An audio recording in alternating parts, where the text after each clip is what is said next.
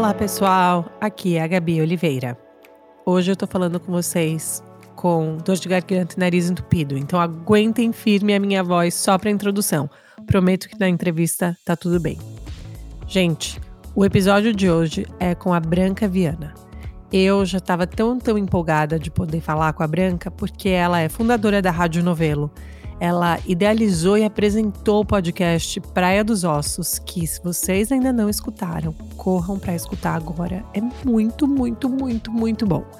E a Rádio Novelo também produz vários outros, como A República das Milícias, que é um novo podcast disponível na Globoplay.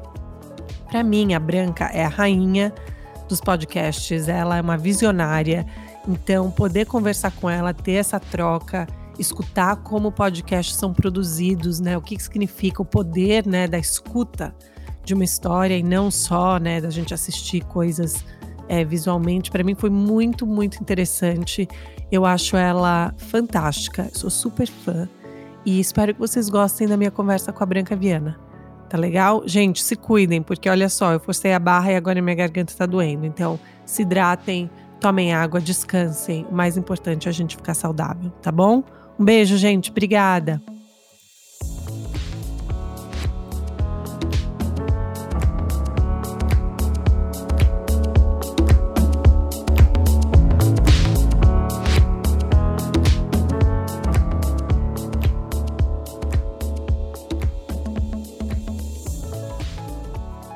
Mas eu tô tão feliz, Branca, que você topou essa conversa. Tenho que agradecer ao Fábio, né, por ter feito essa ponte, mas fico muito, muito feliz por você ter topado. Eu sou fã. Tô tipo celebridade, chocada.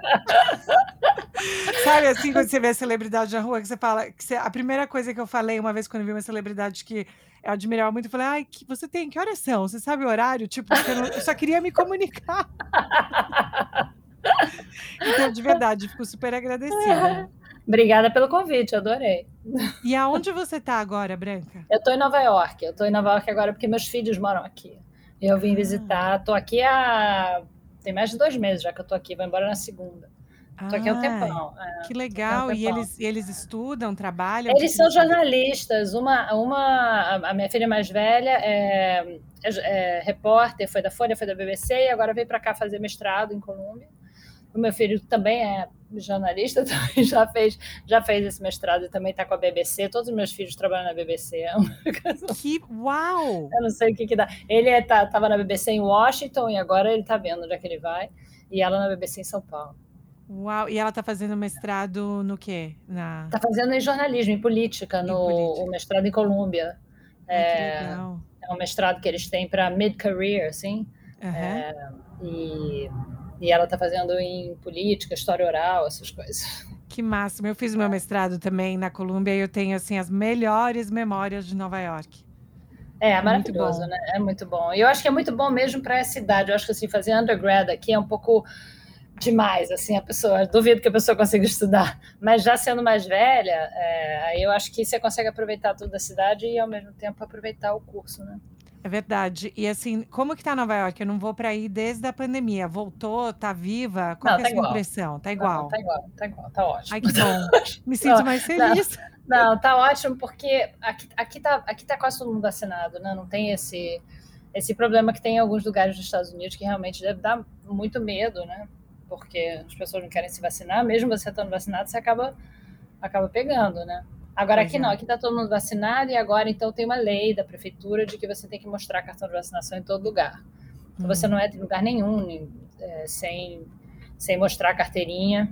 E já aconteceu com você quando você entrou em algum lugar, você teve que mostrar? Ou todo lugar. Não, todo, todo lugar. Agora é todo lugar, é, todo lugar. Não sei se lá, acho que farmácia nunca me pediu, supermercado não me pediram. Mas qualquer coisa que você vai ficar mais tempo, é, você tem tipo um restaurante ou um museu, qualquer coisa assim que você vai ficar, cinema, que você vai ficar mais tempo, você tem que mostrar. E, e a é um partir pouco... de setembro é lei, vai ser lei. Vai ser lei. É. E é um pouco um detour aqui, mas, mas de curiosidade, como que é ter filho morando fora, assim, do ponto de vista de... Mãe, porque assim, eu me sinto super culpada de morar longe dos meus pais, sabe? Ah. Eles sempre me incentivaram a morar fora, e eu moro fora já faz quase 15 anos, né? E minha irmã também em Los Angeles. Mas assim, eu tenho uma culpa, especialmente depois de ter meus filhos. Mas qual que é a sua relação com filhos morando fora? É, eu acho que eu estou na posição dos teus pais, sabe? Eu, eu, sempre incentivei. Eles saíram de casa muito cedo, os dois fizeram a universidade fora. Tá. A minha filha estudou em Edimburgo, também saiu de casa, sei lá, com 18, 19 anos, fez faculdade lá. E o meu filho fez aqui em Brown, também saiu com, sei lá, 18, 18 anos, não me lembro mais. É, pro, eu, e eu sempre incentivei, eu fui assim, a maior incentivadora deles, deles fazerem isso. Mas para os pais é horrível, viu? Devo dizer, quando a minha filha saiu de casa, ela foi a primeira, ela é mais velha. Quando ela saiu, assim, eu incentivei muito, muito, né? Ajudei em tudo que eu podia e tal. Achei maravilhoso. Fui lá com ela. Então, eu fui lá com ela ajudar ela a se instalar, né? Lá em Edimburgo, né? Fiquei lá, sei lá, uns 10 dias ajudando ela a se instalar. Quando eu voltei, assim, foi, quando eu voltei, quando eu me despedi dela, que eu fui para o aeroporto, é que eu senti o baque, sabe? Ah. E aí eu, eu fiz um voo que era Edimburgo, Londres, São Paulo, Rio de Janeiro. Eu chorei o voo inteiro. Ah. As pessoas me olhavam. Teve uma mulher que me perguntou assim: Minha filha, você perdeu alguém? Você falou, quase, é isso aí, esse é o caminho. É, exatamente. Aí é que eu percebi, sabe, o baque que era quando eu voltei para o Brasil. E eu ainda tinha o meu filho em casa, que ele estava na, tava na escola ainda. Então, quando ele saiu, três anos depois, eu me preparei. Eu falei, bom, agora eu já sei que vai ser um horror, porque não vai ter ninguém.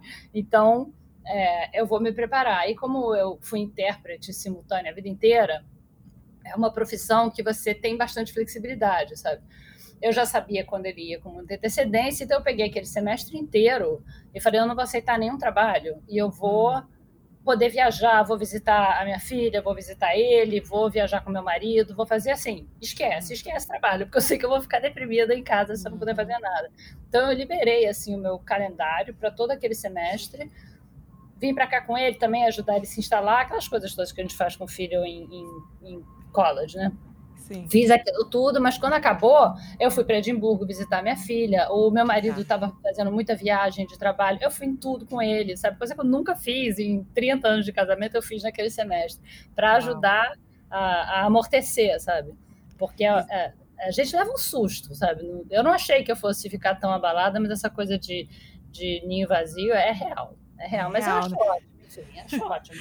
Não, eu tô, eu tô sofrendo por antecedência, porque os meus têm 7 e 4 anos. E a gente brinca, o meu marido brinca com de 7 anos fala: Você sabe que o papai vai se mudar com você pro seu dorm, né? e ele fala: Não, não quero, não quero. Que bom que ele já fala que não quero, né? Já tá preparando você para. Aí ele fala: Mas eu vou, a gente joga videogame junto, eu e você. Mas é, mas é porque meu marido é americano, então ele também, né, essa, essa vivência de sair de casa com 18 anos, que seus filhos, né, tiveram assim dessa maneira, é, para mim eu não tive. Então eu sempre, eu imagino que deve ser baque atrás de baque também, né, quando eles vão ficando mais tempo mais longe. É, é, e depois os dois voltaram para o Brasil, foram morar em São Paulo muitos anos, sabe? Eu no Rio. São Paulo é mais perto, mas mesmo assim não é não, não é. é a porta ao lado, né? É então eu, eu, já me acostumei, mas assim, eu faço o, o máximo possível para estar com eles sempre. E eu gosto muito de estar junto com eles nessas fases de transição, sabe? Hum. Vai se mudar. Eles se mudam muito, eles são dessa geração que o mundo é a casa deles. Então já moraram em tudo quanto é canto. Mas cada vez que eles se mudam de um lugar para o outro, muda de emprego, muda de país ou muda de cidade, eu venho ver. Tá. Porque eu quero ver, assim, eu quero ver. É, como é o apartamento que eles estão morando, como é o bairro, conhecer os amigos, a namorada nova, o namorado novo, para quando a gente estiver conversando, eu conseguir hum. imaginar, sabe? Eu conseguir ter na minha cabeça o ambiente em que eles estão, o lugar onde eles estão, a cidade em que eles estão. Isso para mim, isso para mim é super importante. Uau. Sabe? Eu fico mais tranquila assim, sabe? Achando que eu estou participando de alguma maneira mesmo estando longe.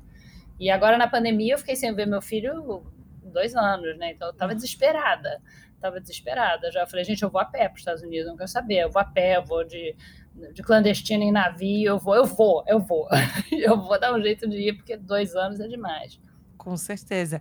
E essa vivência que você falou de sempre incentivar seus filhos a, a ir morar fora ou, ou ir para o mundo, foi algo que você teve crescendo? Foi algo que foi a sua vivência com a sua família? Eu tive, eu tive sim. A minha família também é bem nômade e muito espalhada pelo mundo. Eu tive um uma tia minha que veio para cá muito cedo, casou com um americano. É, então eu tenho primos americanos, o meu tio casou com uma francesa, eu tenho primos franceses que são americanos e brasileiros, franceses e brasileiros. E eu também morei aqui quando eu era criança, que meus pais vieram fazer pós-graduação em Berkeley. Hum. Eu vim para cá muito cedo, com oito anos. Morei aqui uns três anos. É, depois eu morei com essa minha tia, que, que tem os filhos americanos. Morei com ela também aqui, em, aí perto de você, em Newton. Aqui é, do lado, é a próxima é, cidade de onde eu tô. É, pois é, eu sou, eu sou formada em Newton North. Eu me formei. Mentira! Gente, e é olha, o meu high school. eu não sei como que era ele na sua época, mas o Newton North, hoje em dia, tipo, parece um campus de um college. É uma coisa assim maravilhosa. É, incrível, era uma escola incrível, assim, realmente impressionante. Muito, muito, muito boa. Isso foi nos anos, nossa, tem muito isso foi nos anos 80, sabe, assim, governo Reagan. É, governo Reagan foi o governo Reagan, gente, acho que foi até antes, porque eu estava eu tava em Newton North na crise dos, uh, dos reféns no Irã. Uau. Quando foi isso? 79, 78, 79. por aí, né? foi, né? Então, de é, Carter para Reagan, né? Uau! É. Ah, mas a escola, a escola é incrível, foi ótimo, uma delícia. Então, e você, fui, e você é... gostou? Você gostou de ter essa experiência? assim, como que era a sua relação é. com, a, com o idioma, com língua? Você já gostava desde pequena? Já, porque como eu aprendi inglês muito pequena, quando meus pais vieram para cá, quando a gente veio morar em Berkeley, em 70, em 1970, aliás, lugar animado para estar em 1970 era Berkeley. Até eu, com oito anos, eu via que era uma coisa animada aquilo, super legal. É, eu não falava nada de inglês, assim, quando eu cheguei aqui, mas, mas em criança você pega muito rápido, né? Então, coisa de dois, três meses, eu e a minha irmã só falávamos inglês uma com a outra, a gente sabe já, assim, eu não me lembro de aprender, eu me lembro de não saber e depois de saber, sabe? Uau. Mas eu não me lembro como foi que aconteceu, porque criança é assim, né? Então, então a gente, como eu tenho primos americanos, toda uma família americana, a gente sempre manteve muito contato, e depois eu virei intérprete simultânea, então eu sempre tive que falar outras línguas a vida toda, né? É, especialmente inglês, que é a língua mais usada para interpretação simultânea no Brasil, é inglês, né? Então o problema da língua não, é, nunca foi um problema, na verdade. Na Mas assim, verdade, assim, você eu... tinha uma. Porque ser intérprete, eu, eu tenho assim uma admiração real. tipo, meu primeiro, quando eu, quando eu fazia meu mestrado em Nova York, eu fiz um estágio na ONU. E aí o meu chefe na época, né, um brasileiro, falou: olha, você tem que ir para essa reunião e, e, e anotar. O seu papel é anotar tudo que foi falado. E eu parei de anotar porque eu fiquei olhando lá para as caixinhas lá em cima e eu ficava mudando o canal. que eu queria escutar em russo, eu queria escutar em todas as línguas. E, eu fiquei, e ele falou: cadê suas anotações? Eu falei: não fiz, porque eu fiquei deslumbrada. e assim, é de, uma, é, é de uma coisa que não basta só né, saber a língua. Não. Tipo, você tem que ter uma outra, uma, um outro é. lance no seu cérebro. O que, que tem que ter para isso acontecer? Não, é técnica, né? É, um, é, uma habilidade muito, muito técnica. Você aprende, você vai, você estuda isso, né? Eu sou formada em interpretação na PUC Rio, depois fiz milhões de outros cursos, depois fiz um mestrado em ensino de interpretação, porque eu já estava dando aula na PUC Rio, no curso de intérprete no qual eu tinha me formado 20 anos antes. Então eu dei aula uns Dei aula muitos anos na PUC Rio de interpretação. E aí, para isso, eu fiz um mestrado na Universidade de Genebra de ensino de interpretação, para aprender a ensinar a interpretação, sabe? É, porque é isso, é uma coisa muito, muito técnica. Tem truques que você aprende, obviamente, com a experiência, como qualquer profissão, você vai melhorando, né? Mas você tem que, é, você tem que aprender a, a dissociar as duas coisas, sabe? Não misturar as duas línguas, né? É o hum. mais importante. Você, a língua que entra e a língua que sai, elas têm que estar totalmente separadas, que é, uma, que é um hábito que a gente não tem na vida normal. Quando você fala várias línguas, você mistura elas todas. Eu imagino que na tua família seja totalmente assim, né? Uhum. Você mistura todas as línguas, né? Eu, na minha família, a gente mistura tudo com a língua, porque tem gente que, de tudo quanto é lugar que fala várias línguas. Então a gente fala numa espécie de um esperanto. Mas na cabine você não pode fazer isso, obviamente, né? E tem vários truques que você aprende de você fazer antecipação, sabe? Você meio que antecipa o que a pessoa vai falar. É, são questões sintáticas, sabe? Você consegue antecipar o que a pessoa vai falar, você consegue antecipar o verbo, você consegue antecipar o final da frase. E tem a parte toda de decorar vocabulário, porque, hum. obviamente, congresso com interpretação é sempre congresso técnico. Ninguém vai chamar intérprete, que é um serviço caro, para ficar falando blá blá blá. Então você faz congresso de medicina, de petróleo, de finanças, de seguro e, e, das coisas mais estranhas que você faz uma vez. Sei lá, eu me lembro uma vez que eu fiz um congresso só sobre cupim.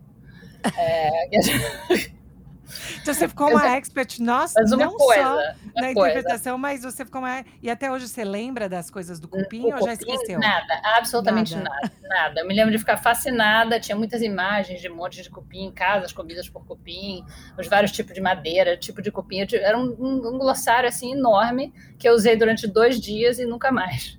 Isso acontece bastante. É divertido, eu, eu, eu gosto. Eu gostava muito de ser intérprete, achava ótimo. Sempre gostei. Fui, E você, tem, você sente falta disso ou você não faz mais por tempo, imagino, né? Eu não faço Porque- mais por tempo, não dá, não dá. Hoje em dia não dá, eu tenho que me concentrar na, na Rádio Novelo, que é a produtora que eu criei junto com é, a Paula Scarpinho, Guilherme Alpendre, a Karen Moraes e a Flora Thompson Devoe. A gente criou a Novelo em 2019. E não dá, né? Não dá para você criar uma empresa e fazer podcast, produzir e ainda fazer outras coisas, né? Não dá, tem que concentrar. Tem que Então eu concentrar, parei né? de interpretar.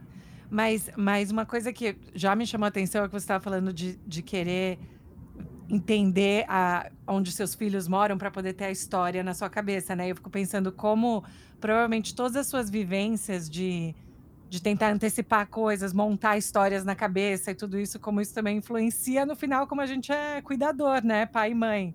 Acho isso É, fantástico. Talvez, é, é verdade. Nunca tinha pensado nisso, mas é possível. Eu adoro histórias, na verdade, eu gosto de histórias. Eu adoro imaginar a vida das pessoas, sei lá, que estão do meu lado em restaurante, ou, eu adoro olhar dentro da casa de pessoas. Eu tenho essa mania. Eu tô no meu closet, tá? Não me julgue. Eu estou no quarto de hotel. É, mas, é- mas eu gosto de olhar, sabe, ouvir conversa de pessoas, sabe, na praia ou em restaurante e tentar imaginar como é a vida delas, sabe, o que aconteceu na vida delas, quem elas são, o que, que elas fazem, do que, que elas gostam. E, e, e os podcasts que eu gosto de ouvir, que eu gosto de fazer, também são isso. São histórias, são histórias de personagens que muitas vezes remetem a uma coisa muito maior, é, como foi o caso do Praia dos Ossos, né, que a gente fez sobre o assassinato da Ângela Diniz, em que a gente conta a história toda da vida dela, tudo que a gente conseguiu apurar da vida dela, mas que na verdade remete a questões muito maiores de violência contra a mulher, de machismo na imprensa, no judiciário. É, eu adoro isso, sabe? Eu adoro isso, entender as coisas através da história das pessoas. Então foi daí que veio, veio a ideia de começar essa produtora e de focar em contar histórias dessa maneira por via de podcast? Ou como que foi com o seu time, né? Que vocês fundaram juntos, como que foi essa conversa de falar, gente, vamos nisso, tem futuro, tem produto, tem nicho, tem audiência, vamos nessa. Como que foi esse momento? A gente, a gente resolveu é, fundar a Novelo porque a gente queria muito fazer esse tipo de podcast. A gente estava fazendo o, um podcast que eu fazia na revista Piauí, chamado Maria Vai com as Outras, sobre mulher e mercado de trabalho, que eu fiz durante dois anos, teve quatro temporadas.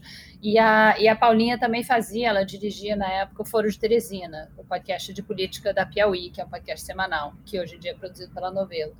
Então, a gente tinha. É, a gente, durante muitos anos, a gente queria que a Piauí fizesse podcasts. E algumas pessoas queriam, especialmente a Paulinha, porque ela era repórter de lá. Eu não. Não tenho nada a ver com a Piauí, eu era colaboradora. Eu tenho, de vez em quando eu escrevo para eles. Mas, é, e aí, finalmente, eles toparam, e aí a gente propôs esses dois podcasts, o Foro Teresina e Maria Vai com as Outras, e quando a gente começou a fazer podcast, a gente viu que era isso que a gente queria fazer, que na verdade de todas as atividades que eu tinha, e que a Paulinha tinha, e que a Flora Thompson Devô também tinha, é, o que a gente mais gostava de fazer era podcast. Quando um dia a gente estava batendo papo, e eu comentei com elas a história da Ângela Diniz, porque a gente estava falando sobre um crime é, que a Paulinha estava cobrindo para Piauí, é, eu contei para elas essa história da Ângela Diniz, que tinha me marcado muito quando eu era adolescente, é, a gente percebeu que daria um super podcast. A gente falou, nossa, essa história daria um super podcast, mas a gente sabia que não daria para fazer na Piauí, que a Piauí não teria nem interesse, nem orçamento, e menos ainda equipe de podcast, porque obviamente a Piauí não é uma produtora de podcast, né? Eles fazem outra coisa. Aí a gente resolveu, sabe, dar o salto. Falou, não, vamos criar uma produtora nossa para a gente poder a gente acredita no podcast, a gente acha que é o que tem nicho, que tem público, que dá audiência, que tem futuro, comercial mesmo, que tem é uma coisa viável comercialmente. E, e, e vamos, vamos, sabe, vamos investir nisso, tempo, dinheiro, tudo. É, e foi assim que a gente criou a Novelo, para contar essas histórias. Já, a gente já criou a Novelo, tendo como primeiro cliente a própria Piauí, que ah. achou ótimo não ter, que, não ter que ficar com a produção dentro da Piauí, porque para eles era uma confusão Então a gente já criou a novela com o Maria Vai com as Outras e o Foro de Teresina, já produzindo o Praia dos Ossos e, uh, e o Retrato Narrado da Carol Pires. Fantástico. Que é maravilhoso também, assim, muito incrível sobre o, sobre o Bolsonaro, meio que sobre quem é ele, né? De onde vêm as ideias dele, como foi a vida dele antes de ele virar presidente, né? Quem é essa pessoa, né? Com quem a gente tem que lidar e que é super importante a gente entender quem ele é, de onde ele veio. E a, aí a Carol, eu me lembro quando a Carol fez o pitch do retrato narrado para a gente, é, a gente tinha nem escritório ainda, a gente estava usando um escritório, aliás, da própria Piauí, que eles emprestavam uma salinha assim para a gente. E foi lá que ela fez o pitch para a gente, sabe? Então a gente já, já, a novela já abriu com todas essas produções em curso. Uau. E aí aos poucos foi crescendo, hoje está super grande. Não, e uma, assim, claro, eu sou, eu sou, eu amo podcast, né? Eu sou assim, eu arranjo desculpa para ir dirigir, eu e meu marido falam, deixa que eu levo, deixa que eu vou. Deixa que eu faço isso só para eu entrar no carro e ficar sozinha escutando, né?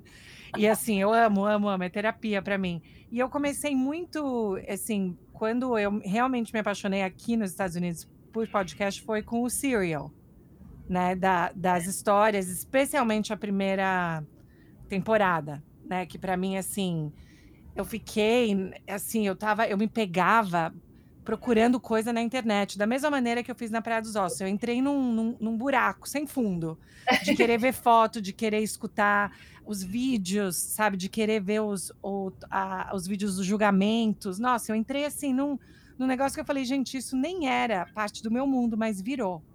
Né? E eu acho que eu fiquei pensando muito nisso. Quando vocês pensaram nisso, vocês tinham alguma ideia de, de pensar, ah, seria legal que fossem oito capítulos, oito partes, ou meio que, que você vai montando e aí você vê quantos episódios ficam. Como que funciona isso?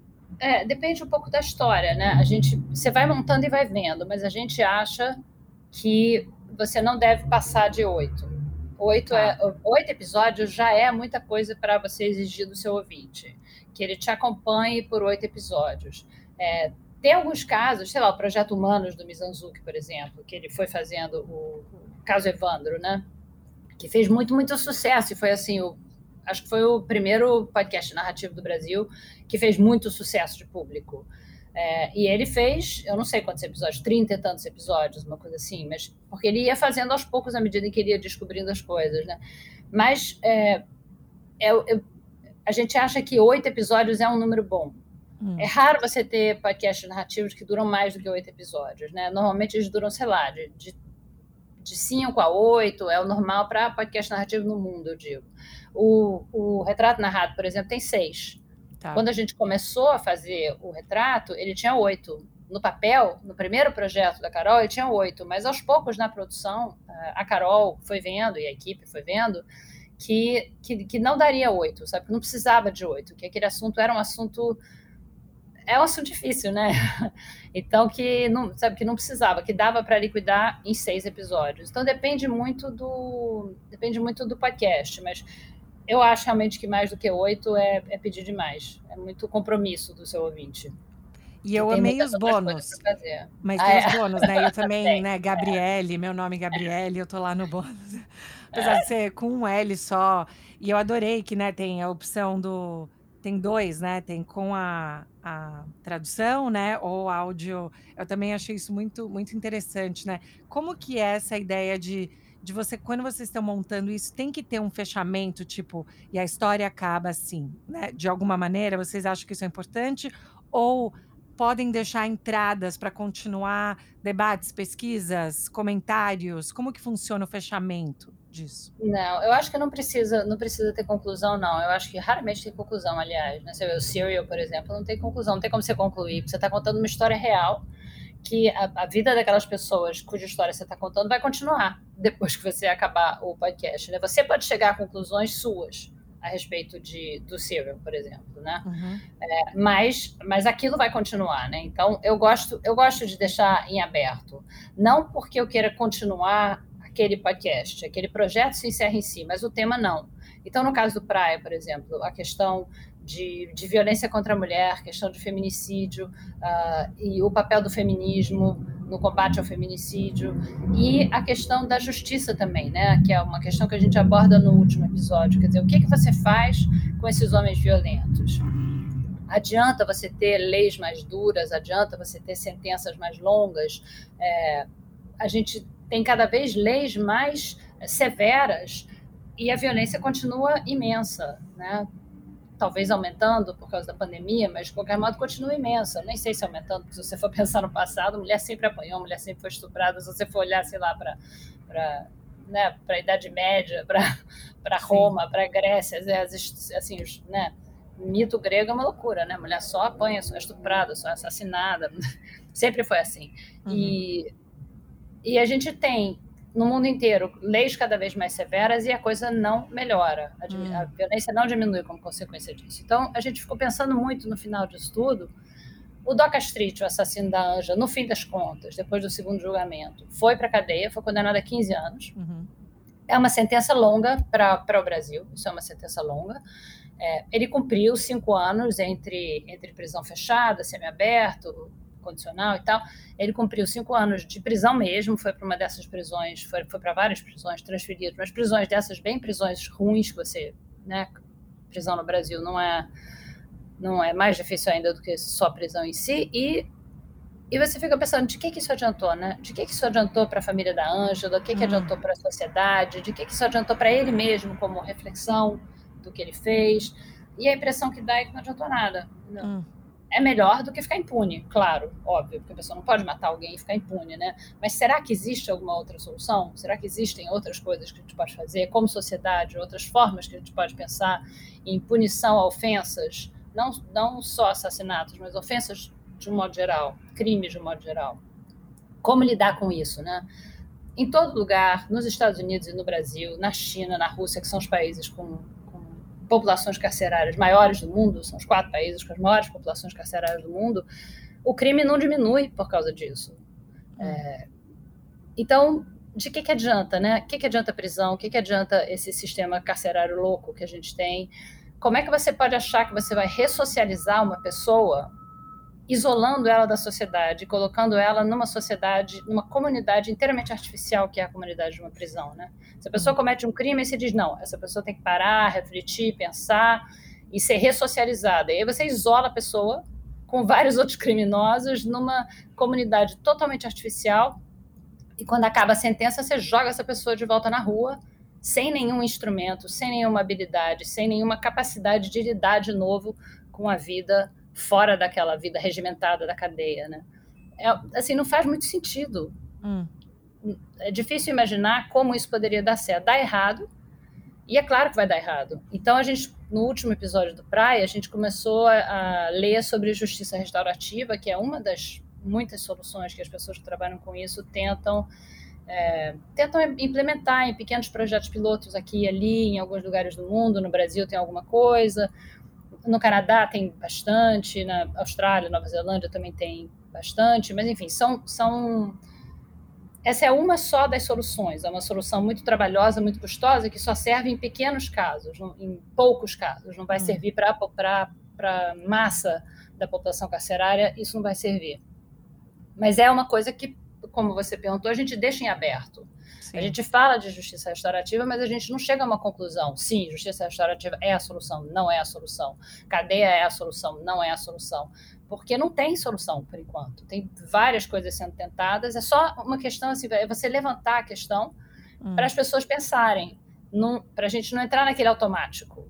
Não, o Doca matou a Ângela, ele tem que ir para a cadeia para sempre. Ou ele tem que ser condenado à morte, que é uma coisa que a gente viu muito em rede social, em reação de rede social. Hum. As pessoas dizendo, com relação ao assassinato da Ângela, as pessoas dizendo por que, que não tem pena de morte no Brasil, esse cara tinha que ter sido morto, por que, que não tem prisão perpétua no Brasil, por que, hum. que ele está solto. E a gente ficou um pouco é, espantada, sabe? A gente começou a pensar, sabe, hum. mais profundamente. Teve esse efeito na gente, eu espero que tenha tido esse efeito em outras pessoas também, de pensar o que, que a gente faz, né? O que, que a gente faz com essas pessoas que cometem que cometem infrações, violências, ofensas, não precisa nem ser uma coisa tão grave quanto o que o Doca fez. É, jovens, jovens infratores, o que, que você faz com jovens infratores? Isso é, isso é, nossa, isso com certeza. E isso que eu te perguntar, como que foi a repercussão? Você já falou um pouquinho agora que teve muito disso das pessoas falarem, né? Por que, que não tem prisão perpétua, pena de morte, tudo isso.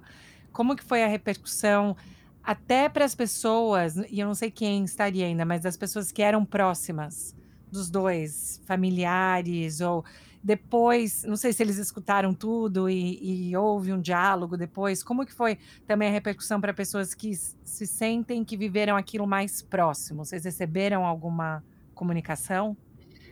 É, das famílias dos dois, não. A gente, a gente eh, do lado do Doca nada. A gente não sabe nem, a gente não sabe se ele ouviu. Obviamente, a gente mandou tudo para ele porque ele foi entrevistado, né? No, no episódio 6 a gente conversa com ele, é, mas a gente não sabe, a gente não sabe do resultado. É, hum. do, da, da, família da Ângela, algumas pessoas disseram para a gente que tinha pessoas da família dela que tinham ouvido e que tinham gostado, é, mas eu não sei, eu não, não falei com eles. Inclusive, a gente, é, obviamente, jornalisticamente, a gente queria falar com, com, com a família da Ângela. A gente conversou com um tio dela, que está uhum. entrevistado no programa, que explicou para gente todo um período da vida dela em que ela estava, enfim, em que, que, teve um assassinato que aconteceu na casa dela, né? Que o cara com quem ela estava saindo matou um rapaz no jardim da casa dela. E a gente queria entender isso, porque esse uhum. tio dela era o advogado dela, foi advogado dela nesse caso. Uhum. E, e a, e, a, família deu permissão para que ele falasse com a gente. Então, tá. ele, quando a gente contatou ele, ele foi falar lá com os sobrinhos, sobrinhas e sobrinhos netos e tal, para saber se ele podia falar com a gente. E eles deixaram. Então, isso já foi bom. Mas a gente tentou não envolver os filhos de ninguém, porque os filhos hum. de ninguém não tem nada a ver com isso. Os filhos do Doca não tem nada a ver com o que o pai fez, os netos do Doca, a mulher do Doca, ninguém tem nada com isso. Ninguém que não estava envolvido naquela história tem nada a ver com isso. E não é justo a gente ir atrás dessas pessoas e querer aspas dessas pessoas só por causa do, sabe, do nosso furo jornalístico. Tem uhum. uma questão ética aí muito importante, que é uma coisa que é uma coisa meio óbvia, mas que eu acho que eu nunca tinha parado para pensar, porque a uhum. gente que tem uma vida que não envolve assassinatos, a gente não pensa nisso. A gente tem uma vida muito, muito protegida, né? Eu sou uma uhum. mulher branca, de elite. Não é uma coisa que eu que eu viva na minha vida. Eu não moro num lugar onde meu irmão vai ser assassinado. Então, o que a gente viu no caso da Ângela, e que é o que acontece em casos de assassinato, é que a família inteira é destruída. O assassinato hum. ele vai muito além da morte daquela pessoa. No caso da Ângela, destruiu todo mundo da família dela. Destruiu os irmãos dela, a mãe dela, é, tios, a irmã dela, a irmã dela, todo mundo, toda, a família foi completamente destruída, desfeita, depressão, mortes, suicídios, tentativas de suicídio, foi uma coisa horrível, uma coisa realmente horrível. Em parte por causa do próprio assassinato, que é uma coisa de uma violência que realmente te arranca do normal da sua vida, uhum. mas também por causa da repercussão, né? Da maneira como a Angela foi tratada na imprensa. Ela foi achincalhada completamente na imprensa, como tendo sido culpada pela própria morte por causa do comportamento dela.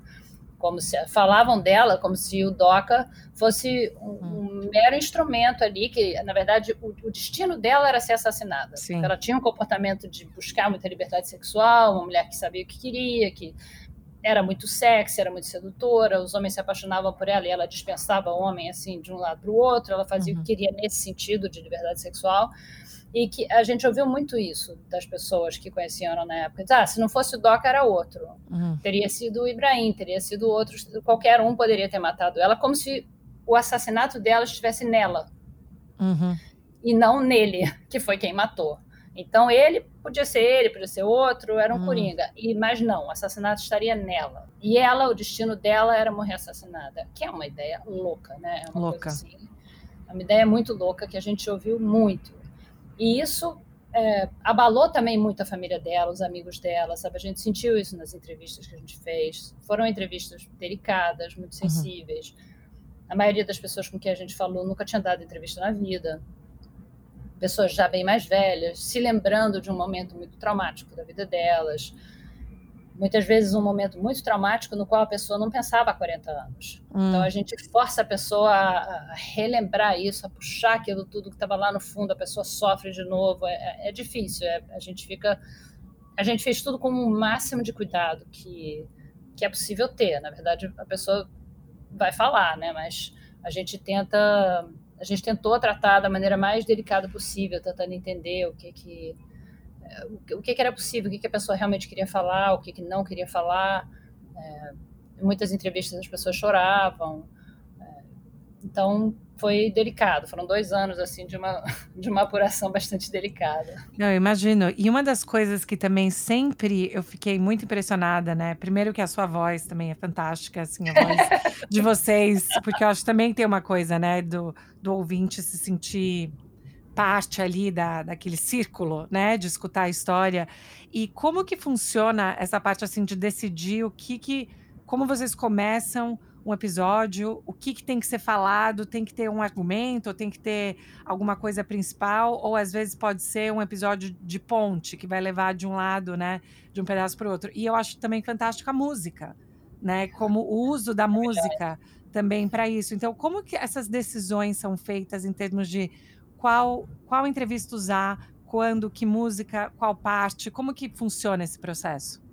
Isso é com roteirista, né? Roteirista mesmo, roteirista de, de cinema, de TV, especialmente gente que trabalha com séries de TV, sabe? Que sabe fazer gancho, sabe fazer twist, sabe? Sabe, é, sabe envolver o ouvinte dessa maneira, né? A gente tentou, a gente achou, eu, a Flora, a Paulinha, a Paula Scarpim e a, a, a Laís Lifshitz, que foi quem montou, a gente achou que nós quatro íamos conseguir montar o Praia. A gente tentou durante meses, e quando chegou na décima segunda versão do primeiro episódio, já com música, mixado, eu parei de contar. Foi mais do que isso. Mas eu parei de contar na décima segunda, que eu falei, você está me deprimindo muito, a gente nunca vai conseguir fazer esse podcast. Aí a gente falou, não, a gente precisa de profissionais. Ninguém aqui é roteirista, vamos chamar roteiristas. Então a gente chamou roteiristas para trabalhar com a gente. Hum.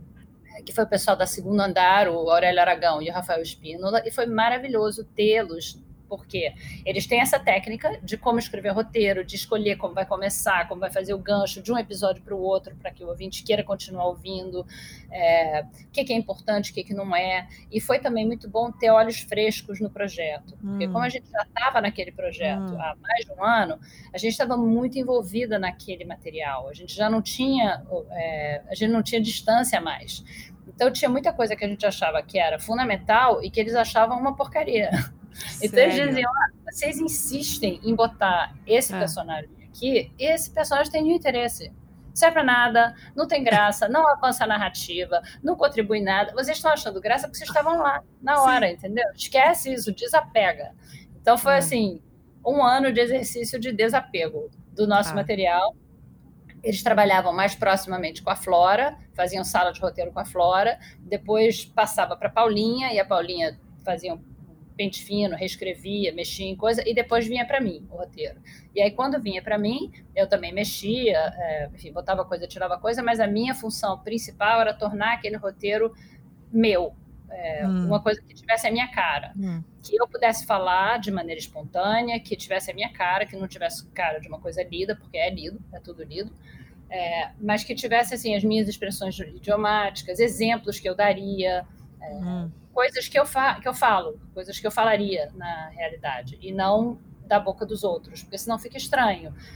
E tem uma questão bem importante de geração.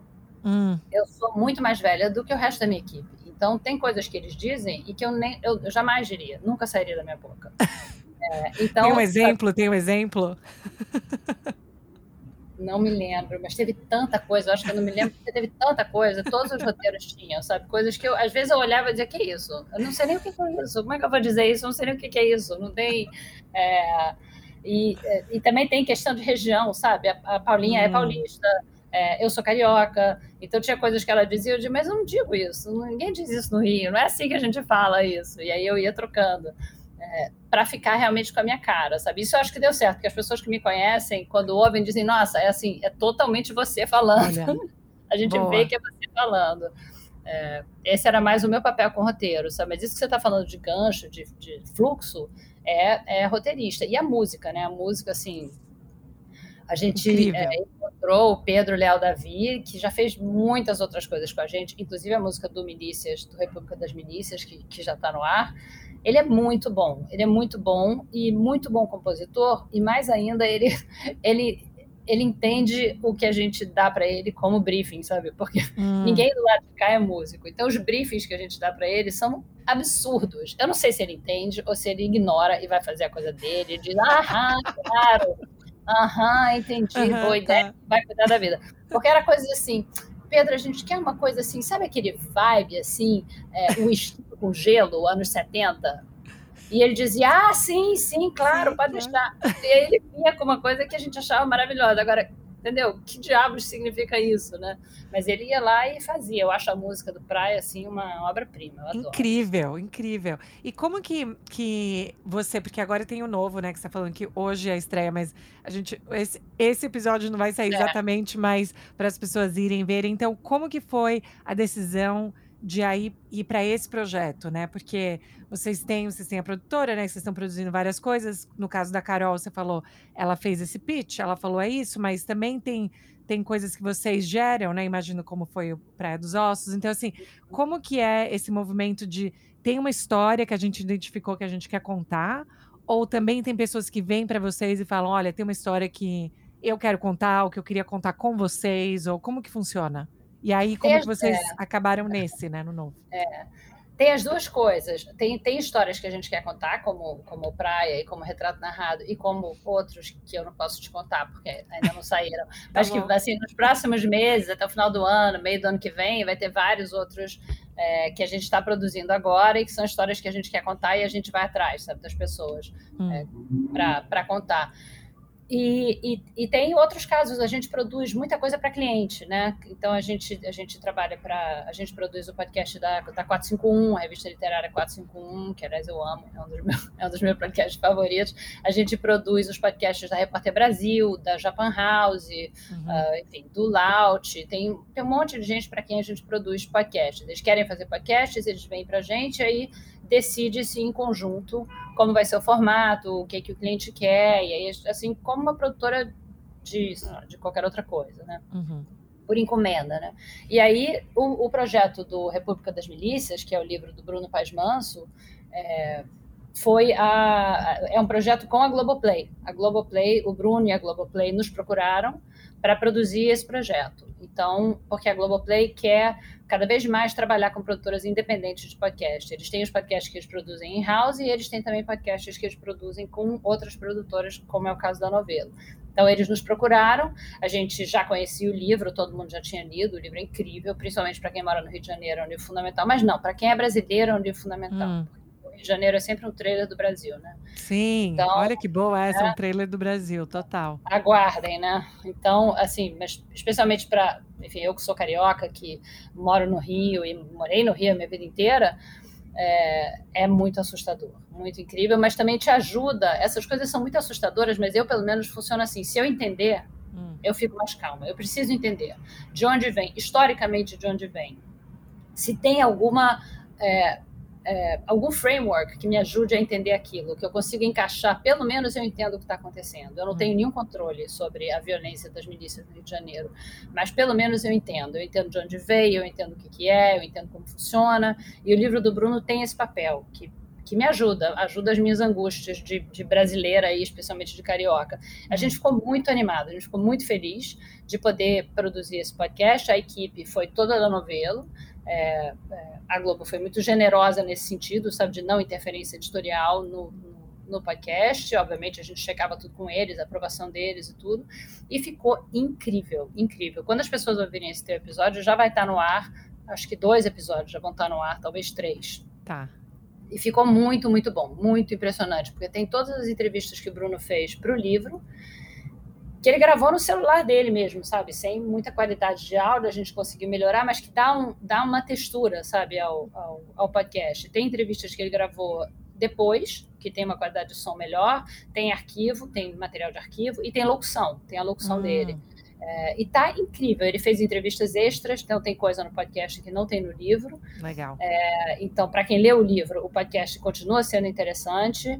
É, e, e vice-versa, né? Porque o livro é um livro, então ele desenvolve mais, né, certas ideias. É, ficou muito legal, ficou muito legal. É todo contado, é toda essa história contada através de personagens, que é a maneira que você faz um bom podcast, né? Hum. O ouvinte vai se identificando com aquelas pessoas que estão ali falando, que estão contando as suas vidas, e com isso consegue entender questões muito maiores, que são uhum. os meus podcasts preferidos. O Praia faz isso. A gente conta a história da Anja Diniz. Na verdade, a gente está contando a história de machismo estrutural, patriarcado, feminicídio, por que, que, por que, que acontece feminicídio, reação da imprensa. No caso do Milícias também é isso. A gente está contando a história da Milícias, na verdade, a gente está contando a história do Brasil. A história do Brasil no século XX e XXI, até anterior, é, e a questão da violência no Brasil, né? de, de, de sermos um país muito violento e de como funciona essa violência, de como ela é realmente uma violência estrutural e estruturante. E você entende isso no podcast através daqueles personagens que estão lá, sentados num bar ou na Central do Brasil, sabe? É, numa, numa comunidade, contando as suas histórias. Isso eu acho uma maneira muito boa de entender os grandes problemas do, do país. Isso é, eu, assim, como professora, eu também acho que é muito, muito pedagógico, né? Cada vez mais eu me pego ao invés de colocar, às vezes, texto, eu coloco podcast para os meus alunos escutarem, e isso vira, né, tá, tá, lá no meu, no meu programa. E aí, e aí eu tenho que colocar, são oito, né? Ou são oito partes, ou seis episódios, o que seja, tem que colocar durante o semestre, mas para daí ter uma discussão. E eu acho que dessa maneira é uma maneira que às vezes quebra muitos estereótipos ou até audiências que talvez não entrariam naquilo, né? Ou por preconceito, ou por medo, ou por achar a minha ideologia é X, a sua é Y, então a gente nunca vai se entender. Então é quase que uma entrada, né? Despretensiosa, é. mas muito, mas, mas muito potente. Né? É. é. a sensação que eu tenho, especialmente com, com para mim o Praia foi assim, e tô super animada para escutar esse. Mas vocês sentem que tem uma, uma, uma questão de responsabilidade, por exemplo, de estar no Brasil nesse momento, né? Ser brasileira. E assim, a gente tem que contar histórias que vão direto nas coisas que importam. Não dá para não falar das coisas que importam. Existe isso ou também também tem aquela questão, não, mas a gente também quer ser criativo, quer fazer coisas que a gente queira fazer, né? Não é o que, que dita a agenda ou o interesse? Na, na novela, você está perguntando? Sim, sim. Na novela. É. É. Acaba que na novela, as coisas que a gente quer fazer são as coisas que a gente acha que são importantes para o Brasil, né? A gente vive brincando que um dia a gente vai ter podcast de moda, de, de horóscopo, de, sei lá, crítica de cinema, sabe? Umas coisas assim mais... Mais light. É, mais light, né? É, podcasts sobre literatura, umas coisas assim mais agradáveis, que são podcasts, inclusive, que eu gosto de ouvir, que eu adoro ouvir. Mas na novela acaba que a gente, entendeu? Não, não, não adianta. O que a gente acaba fazendo são essas coisas mesmo. A gente tem podcasts sobre, é, sobre raça, sobre violência no campo, é, feminicídio, Bolsonaro, milícia, é tudo assim. É tudo minha assim. Mãe, não, meu pai e minha mãe sempre brincavam comigo quando eu estava fazendo meu doutorado. Eles falavam para a gente saber quais são os livros da Gabi, é só a gente ver os títulos mais tristes. É dela o livro. Não tem livro, não tem nada positivo aqui, só tinha assim, sabe? Umas coisas assim muito tristes. Mas o quanto te afeta pessoalmente? Ou você sentiu que, por exemplo, está imersa num projeto por dois anos, fica assim, por exemplo, você tem problema para dormir, você fica pensando naquilo, você tem pesadelo, você projeta em amigos e família, sabe, coisas que estão acontecendo. Como que você negocia, tá tão imersa num projeto e viver sua vida, ter seus filhos, né? Enfim, ser feliz de alguma maneira. É, é verdade. Afeta muito, viu? Olha, eu, eu, devo dizer que afeta muito e eu não sei muito como resolver ainda. Eu ainda não consegui. Eu não sei se tem uma maneira de você resolver. É impossível você não ser afetado por essas coisas, né? É, ainda por cima da minha posição, que é uma posição de muito privilégio, é, você se sente muito mal, né? Hum.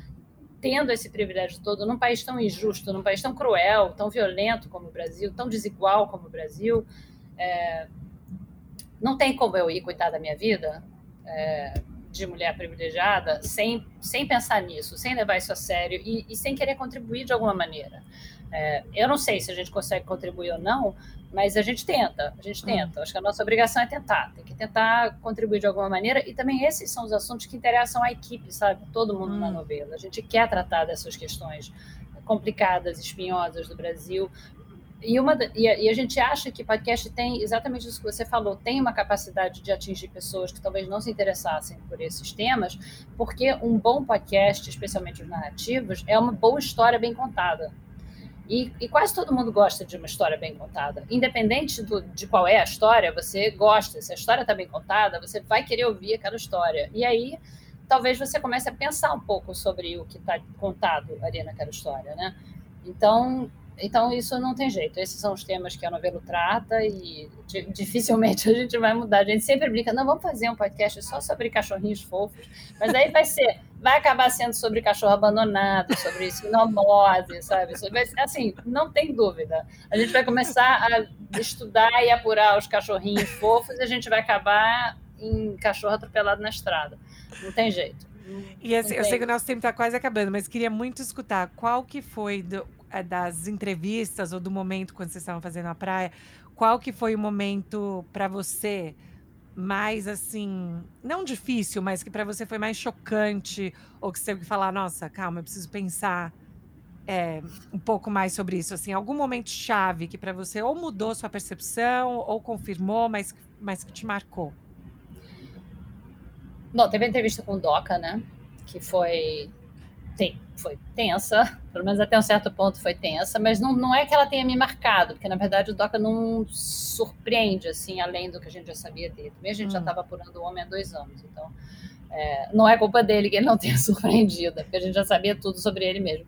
Mas foi um momento é, de, de, foi um momento de tensão porque ele tinha ele tinha ele não queria ser entrevistado ele já tinha me dito que não quando ele finalmente aceitou a minha tensão que você sente na minha voz quando você ouve o podcast era o meu medo de eu como entrevistadora desperdiçar aquela oportunidade que a minha produtora tinha conseguido para mim entendeu ela Uau. lutou quase um ano para conseguir aquela entrevista entendeu e eu olhando para aquele homem que, que estava de óculos escuros em pé não queria sentar na poltrona da casa do amigo dele dizendo que não queria ser entrevistado, ao mesmo tempo assinou o termo de autorização. Então, sabe, era aquela coisa ambígua.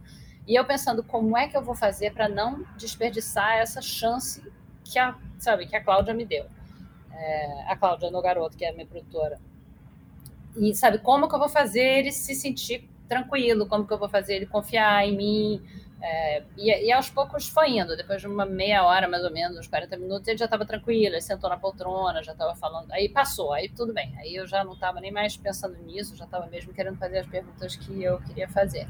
Então teve essa. Teve outras, a, a entrevista, é, a entrevista que a gente fez com o Fred Dorei, um grande amigo da Ângela, que mora em Portugal, ele morreu já, ele morava em Portugal, que a gente fez por telefone, foi uma entrevista muito comovente, porque ele hum. chorou durante a entrevista mesmo quando ele não está chorando, a gente sente na voz dele a emoção, o amor que ele tinha por ela, a falta que ele faz, a raiva que ele tem do Doca hum. até hoje. É... Foi uma entrevista difícil porque você fica pensando, pô, sabe, o cara tá, sabe, tá, tá com 80 e muitos anos, lá em Portugal, feliz da vida dele, sabe? Totalmente mereceu esse descanso, sabe? Venho eu aqui remexer hum. uma história que foi muito dolorosa para ele, da melhor amiga dele que foi assassinada dessa maneira brutal por um cara que ele também conhece desde criança, sabe? É, você fica se sentindo meio cruel, sabe? Fazendo hum. isso. Então, essa foi uma entrevista difícil também. Agora, as outras ao mesmo tempo foi uma entrevista maravilhosa. Hum. Maravilhosa, maravilhosa. Foi uma entrevista incrível, em que a gente via a Ângela ali como pessoa, que era uma coisa que a gente queria muito ver. Eu acho que ele dá muito uma dimensão humana para a hum. Ângela, uma, uma, dimensão de uma pessoa, que é o que ela era, ela não era só aquela coisa é, unidimensional que foi retratada na imprensa. Ele, eu acho que tem essa função no podcast, de trazer a uhum. Ângela real para a gente, junto com todas as amigas dela que a gente entrevistou.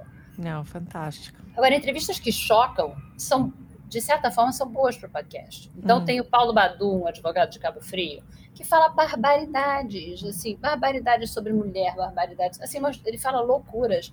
E essa entrevista foi maravilhosa, entendeu? Quanto mais ele falava, mais eu e a Flora ficávamos animados, que hoje em dia, esse homem é maravilhoso, porque esse homem te pega em 2020 e te joga em 1970. É. E você ouvindo ele falar, você como ouvinte, ouvindo ele falar você entende o ambiente em que a Angela cresceu, o ambiente em que ela viveu, o ambiente em que essa morte aconteceu.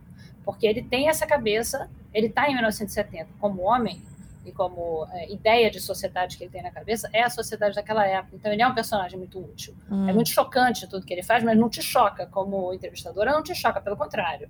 Você vai ouvindo e você quer mais. Você quer que ele fale mais, você quer entender mais como é a cabeça desse homem, né?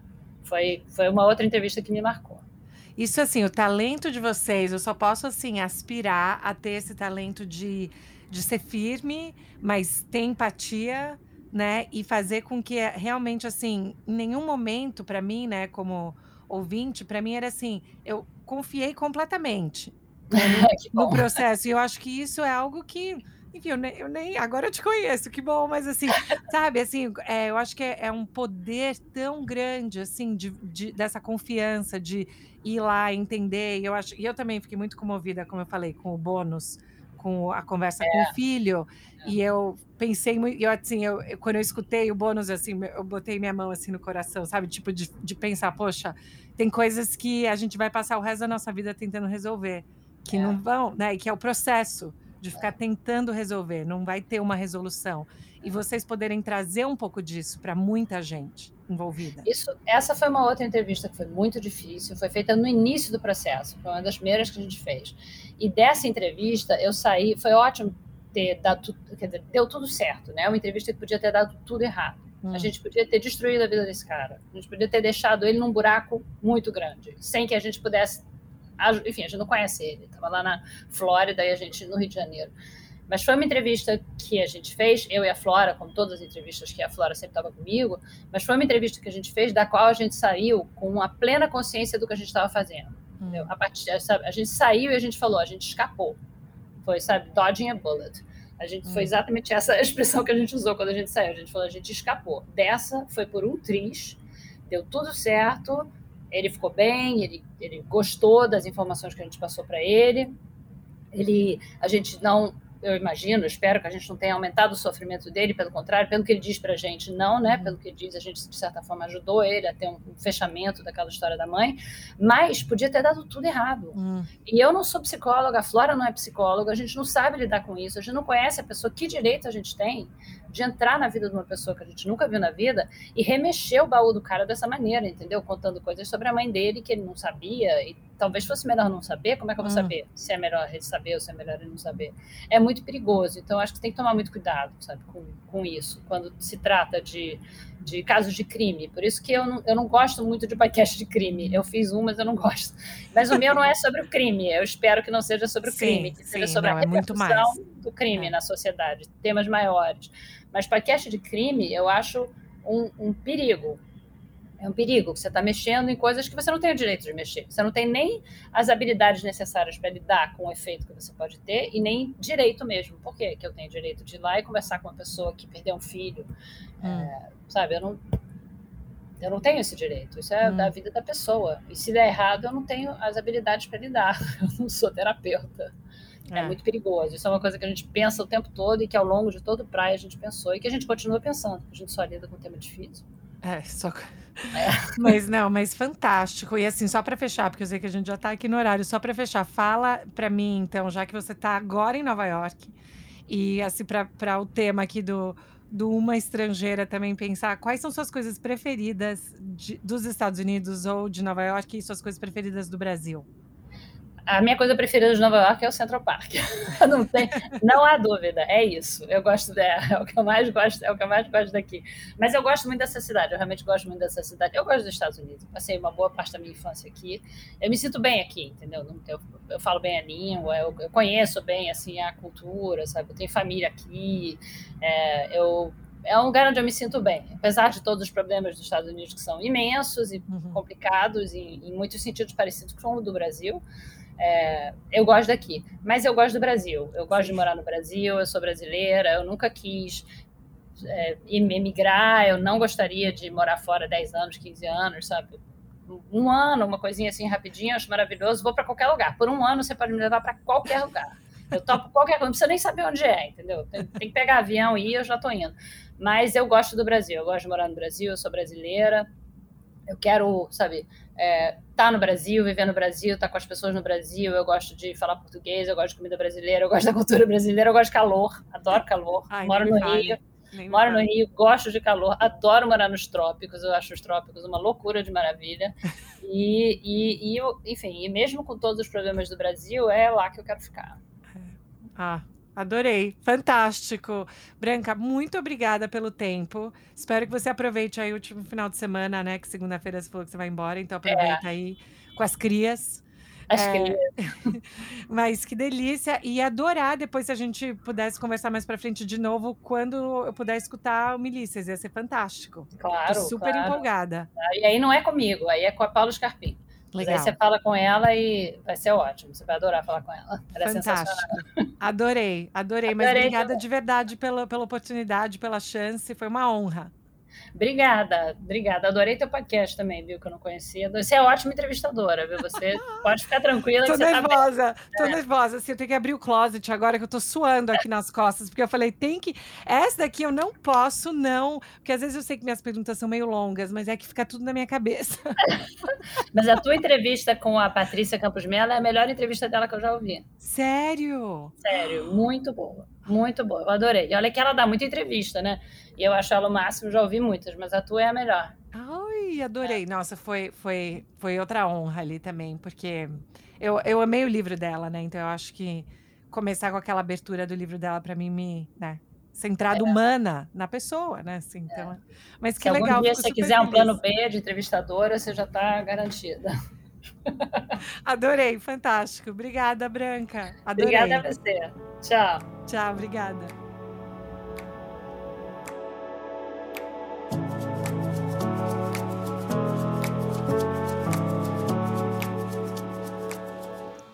Esse foi meu papo com a Branca Viana. Demais, né? E o, e o incrível que ela também é, é tradutora simultânea. Gente, eu tenho um respeito por essas pessoas, né, que conseguem ter registros diferentes no cérebro para poder fazer esse tipo de tradução simultânea, porque não adianta só saber né, falar as línguas, mas é poder fazer esse tipo de articulação tão rápida. Eu esqueci de falar disso, mas sempre eu fico chocada com, com essa habilidade. Enfim, esse foi meu papo com a Branca. Eu mal posso esperar para ver os outros podcasts que ela produz e joga aí para o mundo para a gente poder consumir e aprender tanto. Um orgulho nacional e fico tão, tão, tão feliz que ela topou. Então, gente, como sempre, vão lá no nosso Instagram, Estrangeira Podcast, ou mandem um e-mail pra gente no estrangeirapodcast.gmail.com. Espero que semana que vem minha voz esteja um pouco melhor, mas, é, enfim, muito própolis e muita hidratação, né, gente? Se cuidem. Um beijo!